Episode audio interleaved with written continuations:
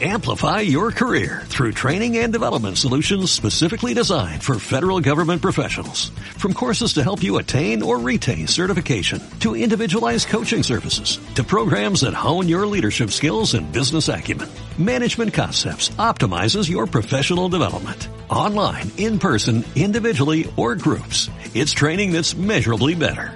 Learn more at managementconcepts.com. That's managementconcepts.com. Por la señal de la Santa Cruz de nuestros enemigos, líbranos Señor Dios nuestro, en el nombre del Padre y del Hijo y del Espíritu Santo. Señor mío y Dios mío, creo firmemente que estás aquí, que me ves, que me oyes. Te adoro con profunda reverencia. Te pido perdón de mis pecados y gracia para hacer con fruto este rato de oración. Madre mía Inmaculada, Acudimos especialmente a la Virgen, ya que hoy es sábado, el Día de la Virgen. Madre mía Inmaculada, San José, mi Padre y Señor, Ángel de mi guarda, intercede por mí. En aquel tiempo entró Jesús un sábado en casa de uno de los principales fariseos para comer, y ellos le estaban espiando. Así empezábamos el Evangelio ayer, y así empieza también el Evangelio de hoy porque coge este versículo del de ayer para introducir la escena que quiere contar que sucedió a continuación de la de ayer. Notando que los convidados en aquel banquete escogían los primeros puestos, Jesús les propuso este ejemplo. Cuando te conviden a una boda, no te sientes en el puesto principal, no sea que hayan convidado a otro de más categoría que tú y vendrá el que os convidó a ti y al otro, y te dirá, cédele el puesto a éste. Entonces, avergonzado, irás a ocupar el último puesto. Porque claro, todos los demás ya están ocupados. Al revés, cuando te conviden, vete a sentarte en el último puesto, para que cuando venga el que te convidó, te diga, amigo, sube más arriba. Entonces quedarás muy bien ante todos los comensales, porque todo el que se enaltece será humillado, y el que se humilla será enaltecido.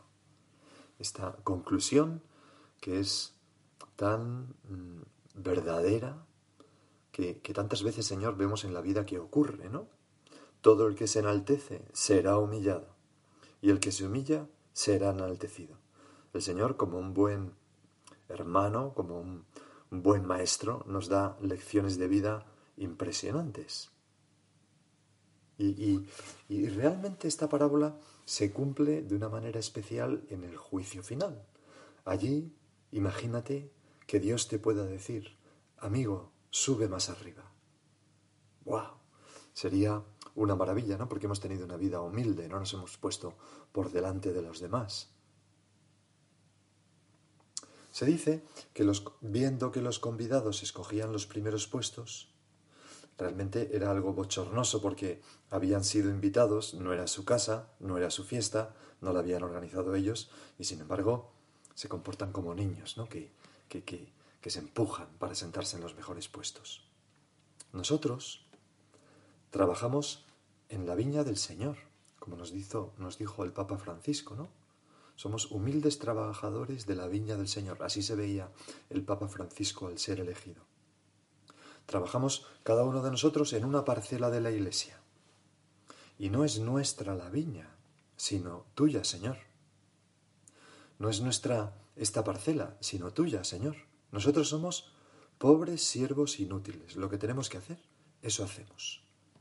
Y además de siervos somos también hijos del dueño de la viña, pero no somos los dueños. Y por eso, qué necesario es el no mm, el no pensar que tenemos que ocupar los mejores puestos. Recuerdo un amigo mío, Tino, es de raza gitana y eh, es evangelista y, predicador, él predica. Predica en 14 iglesias evangelistas. Y entonces un día estábamos hablando, lo vemos mucho cuando vamos a comer al mediodía, hay un bar que comemos un menú y él pues a veces pasa por allí vendiendo flores. Y entonces este Tino pues estábamos hablando con él de lo que nos contaba pues que tenía como, como, una misión que ir a predicar a muchas iglesias, a estas 14 iglesias ¿no? que, que os decía. Y entonces nos dijo, y me impresionó mucho, la verdad, fue para mí un ejemplo, porque nos dijo, recen para que diga la palabra que Dios quiere, porque no es lo mismo hablar sobre Dios que ser instrumento para que Dios hable a través tuyo. Es impresionante, ¿no? Qué humildad, ¿verdad? Qué humildad eh, para, para darse cuenta de que cuando estamos endiosados es Dios el que actúa a través nuestro. Bueno, pues nosotros en la Iglesia no buscamos el mejor puesto, el mejor encargo, ser el protagonista principal, ni personalmente, cada uno de nosotros, que podemos ayudar en tantas iniciativas de la Iglesia, en instituciones, o en nuestra parroquia, o en lo que sea, pues no buscamos ser los protagonistas y ni destacar, ni personalmente, ni tampoco corporativamente, si formamos parte de una institución de la Iglesia. Nosotros trabajamos, bueno, todos formamos parte de alguna institución de la Iglesia, ¿no? De una diócesis al menos. Bueno, pues trabajamos donde estamos, con ilusión y orgullo de poder servir a la Iglesia del Señor. Y si tenemos que elegir, también corporativamente, es decir, mm, como institución, elegimos lo más escondido, lo más sacrificado. Nos sentamos en el último puesto y muy contentos pasaremos los años que Dios quiera ahí toda la vida. Me vienen ahora a la cabeza como varias, me vienen muchas anécdotas, ¿no? De tantas instituciones de la Iglesia. Por ejemplo, los jesuitas, ¿no? Que han trabajado durante muchos siglos en lugares de frontera, peligrosos, difíciles, donde no había nadie trabajando porque se, los ha pedido, se lo ha pedido el Papa. Y ellos, pues, han ido dócilmente allí. Eh, o, por ejemplo, eh, pues, eh, cuando la Santa Sede hizo como unos territorios de misión a los que llamaba prelaturas territoriales, ¿no? Y entonces, pues acudió también a, San José María, que estaba al frente del Opus Dei como fundador, y le dijo que le querían encargar también un terreno, una misión de estas a ellos, que cuál quería, ¿no? Le dieron a elegir, ¿cuál quiere? Y entonces él respondió con, con este sentido de buen hijo de la Iglesia, pues la que nadie quiera. La que nadie quiera, el último lugar, nos da igual con tal de servir a la Iglesia. Y entonces se encargó el Opus Dei de la prelatura de Yauyos, ¿no? Qué bonito cómo, los santos han sabido siempre servir a la iglesia mm, sin creerse superior a nadie, ¿no? Sentarse en el último puesto. San José María, en una carta escrita el 24 de marzo de 1930, es la segunda carta de las que se han publicado en ese tomo de cartas, ¿no? La edición crítica tan, tan maravillosa que, bueno, estoy llevando a la oración y por eso pues me sale mucho, ¿no? Citas de esta carta, lógicamente, ¿no? Pues me ha llamado la atención que, que en esta segunda carta, así como en la primera habla de las cosas pequeñas, en esta segunda habla muchísimo de la humildad. Y entonces hay un momento en que está hablando de cómo el alma, por la gracia de Dios, se endiosa y que ese endiosamiento bueno redunda también en el cuerpo del cristiano. Y entonces se para y escribe.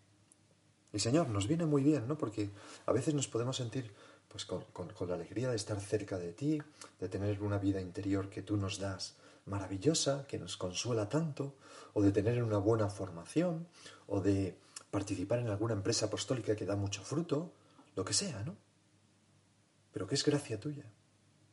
Y entonces, cuando nos damos cuenta de ese endiosamiento de nuestra vida, nos viene muy bien esto que hace San José María, pararse y decirnos, no puedo ocultaros, hijos míos, mi temor de que en algún caso ese endiosamiento, sin una base profunda de la humildad, pueda ocasionar la presunción, creerse que es cosa nuestra, la corrupción de la verdadera esperanza, porque confiamos en nuestras fuerzas y no en las fuerzas de Dios, la soberbia, y más tarde o más temprano la soberbia que nos lleva a creernos mejor que los demás, como personas o como institución y, más tarde o más temprano, el derrumbamiento espiritual ante la experiencia inesperada de la propia flaqueza, que tarde o temprano llega porque todos somos barro, barro de botijo. Sí, insuflados con el aliento de Dios, pero, pero barro de la tierra. Sigue diciendo San José María, suelo poner el ejemplo, fijaros qué bonito, qué poético esto, ¿no? El ejemplo del polvo que es levantado por el viento hasta formar en lo más alto una nube dorada, porque admite los reflejos del sol. Así nos podemos ver a veces. De la misma manera, la gracia de Dios nos lleva altos y reverbera en nosotros toda esa maravilla de bondad, de sabiduría, de eficacia, de belleza, que es Dios.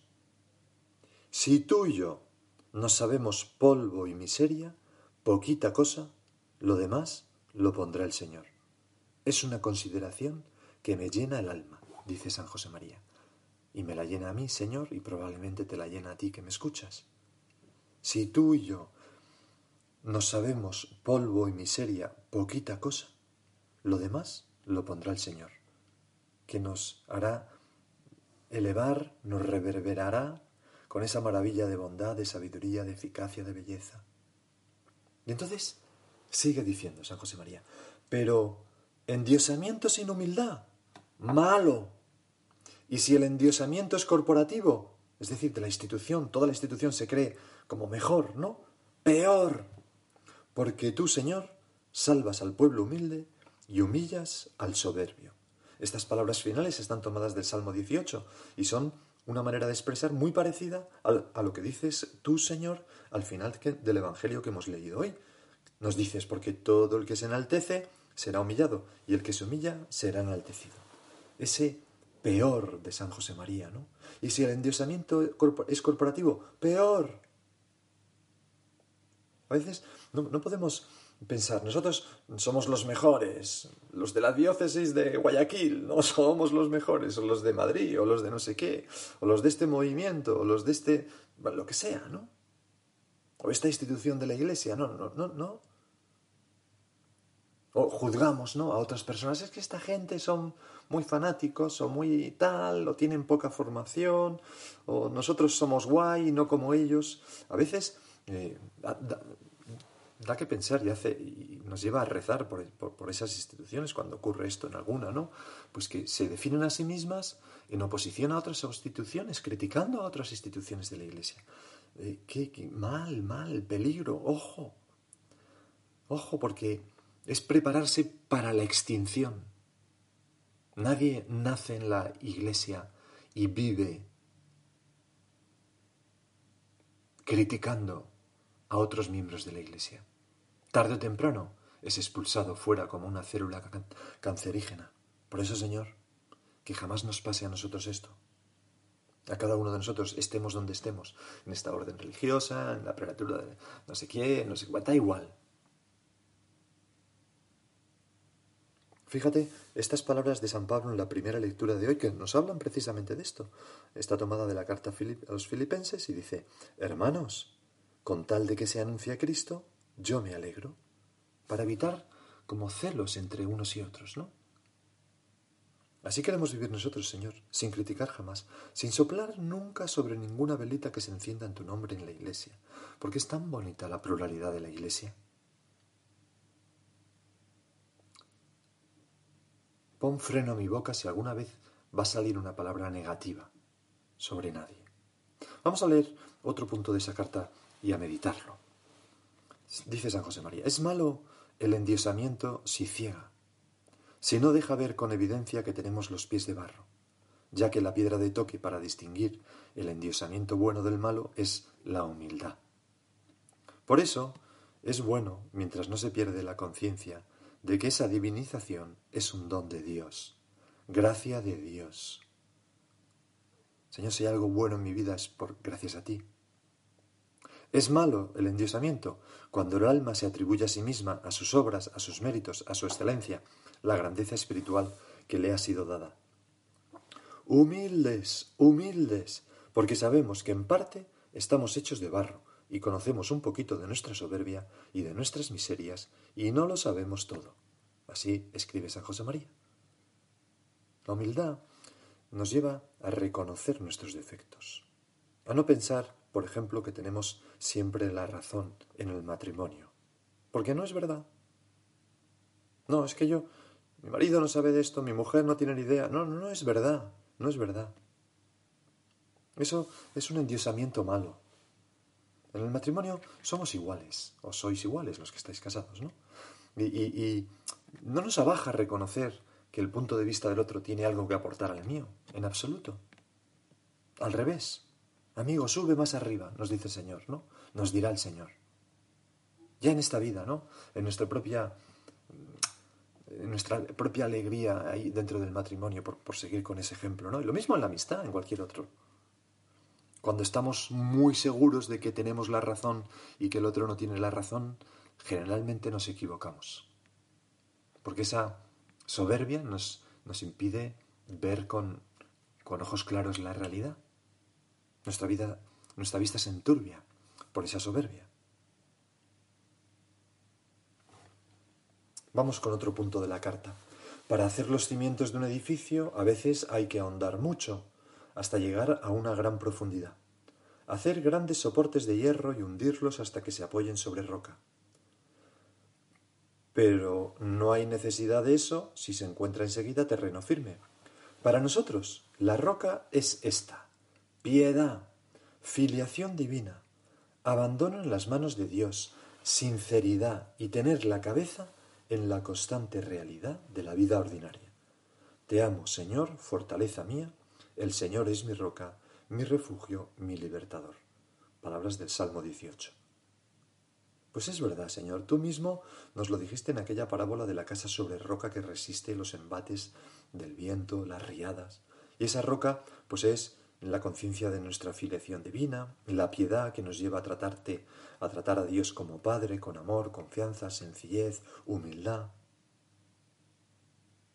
Ese, ese profundizar que dice nuestro Padre que no hay tanto necesidad si se encuentra enseguida terreno firme, es esa, piedra firme es la piedad, la filiación divina, el abandono en las manos de Dios. La piedad embellece la existencia diaria, toda palabra o acción humanas que faciliten esa cercanía con el Altísimo es piedad. El amor a la voluntad de Dios, el trato con Él. La piedad, además, al ponernos en contacto con el artista divino, nos hace captar esa huella bella que dejan todas las cosas, como el pintor en su obra. Y esa huella nos, hace ver con los ojos de Dios todo, nos eleva espiritualmente al captar esa belleza. Por eso la piedad mm, no, no, se reduce a unas simples prácticas religiosas, a veces llevadas adelante con mucho esfuerzo y buena voluntad, pero con también, desgraciadamente, con rutina y monotonía. La verdadera piedad, esa que dota de belleza la vida y por tanto de felicidad, es, es, algo mucho más profundo. Es como esa humildad que nos lleva a a, darnos cuenta de que todo es gracia de Dios, a darnos cuenta de que todo lo necesitamos de Él y que es nuestro Padre y que podemos acudir a Él con confianza. Y entonces cada acto de piedad, como se convierte en un diálogo con Dios, provoca como una transformación, transfigura esos minutos de diálogo con Dios y los sucesivos en algo divino y divinizante. Nos divinizamos, pero de una buena manera, de una manera humilde.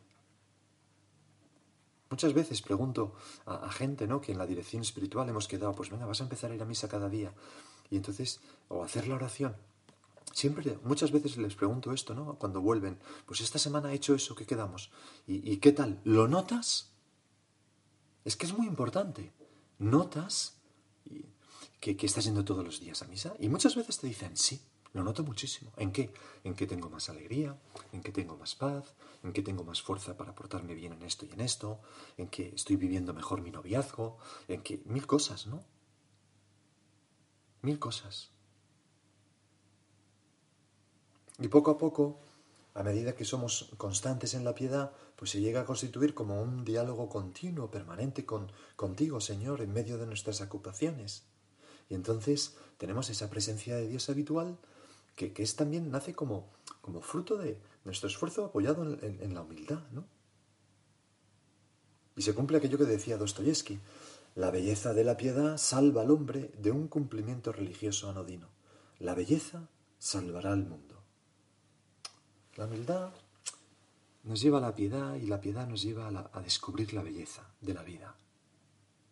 Vamos a pedírselo a la Virgen Santísima, limpísima de cuerpo y alma, que veía claramente a Dios y veía claramente a sí misma, se veía así. Y convencida de su pequeñez, nada la distraía de Dios, así escribía don Álvaro del Portillo de ella. Pues ese es el milagro de las almas humildes, no se miran a ellas y miran a Dios, y en premio Dios se deja entrever. Señor, concédenos esto, a nosotros. Y ahora sigue tú por tu cuenta. Amplify your career through training and development solutions specifically designed for federal government professionals. From courses to help you attain or retain certification, to individualized coaching services, to programs that hone your leadership skills and business acumen, Management Concepts optimizes your professional development. Online, in person, individually, or groups. It's training that's measurably better. Learn more at managementconcepts.com. That's managementconcepts.com.